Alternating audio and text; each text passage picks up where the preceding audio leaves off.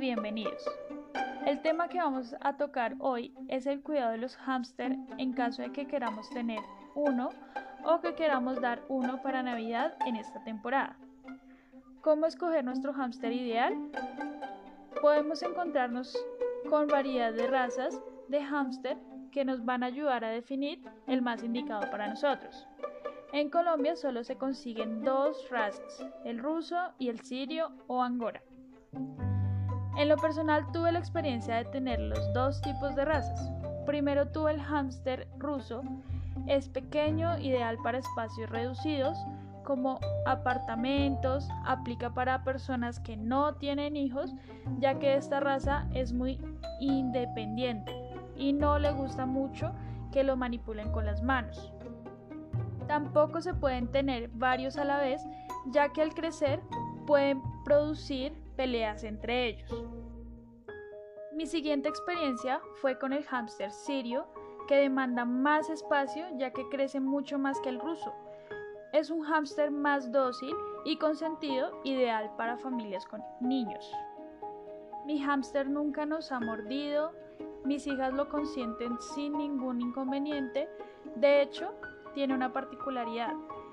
Él le gusta escaparse de su jaula, pero siempre regresa a ella sin que nosotros nos demos cuenta.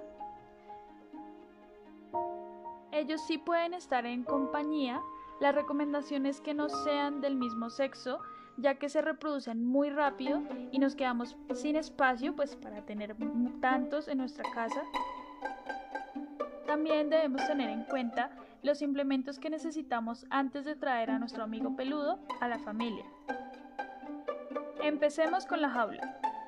Si es para el hámster ruso, es ideal tener una jaula pequeña ya que ellos se sienten más a gusto en sitios angostos.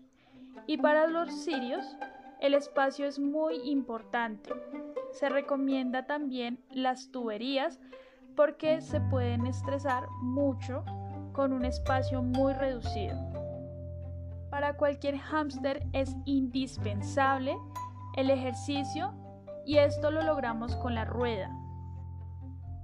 En este punto debemos preguntarnos, ¿somos intolerantes al ruido nocturno?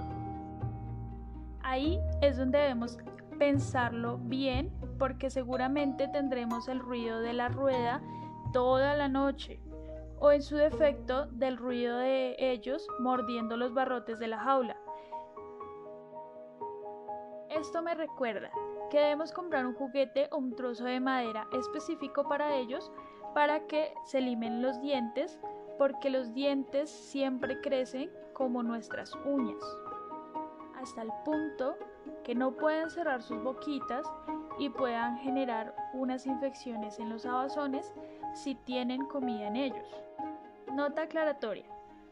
Los abazones son esas bolsitas que tienen entre los cachetes y las orejas donde guardan la comida para después, ya que nuestros amiguitos son acumuladores y les gusta tener reservas.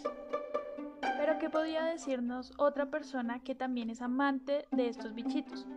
¿Qué podrías decirnos tú, Daniel? Hola Laura, claro que sí.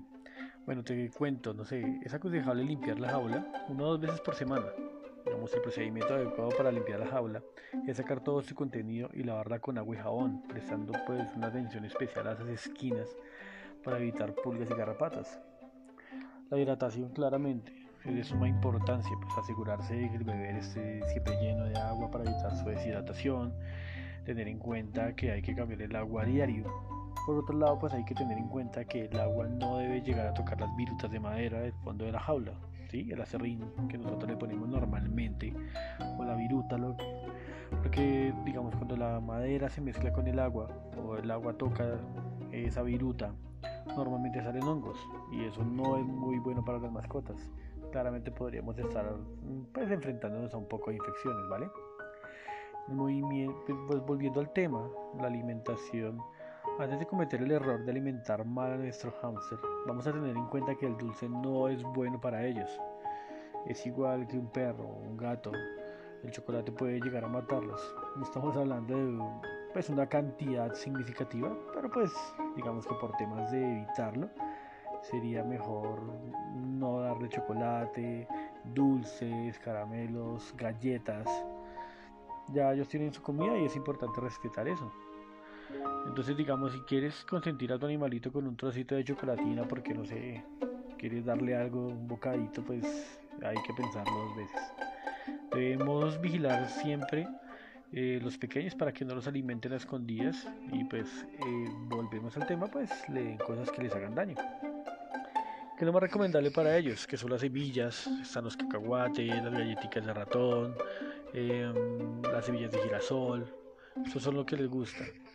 Y pues ya con esto eh, creería que podríamos dar como finalizado. Entonces te explico.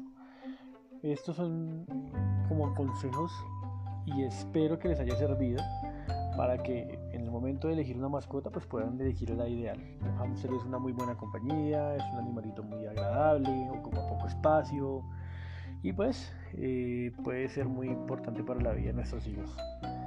Entonces, dicho esto, les agradezco haber escuchado y que estén muy bien.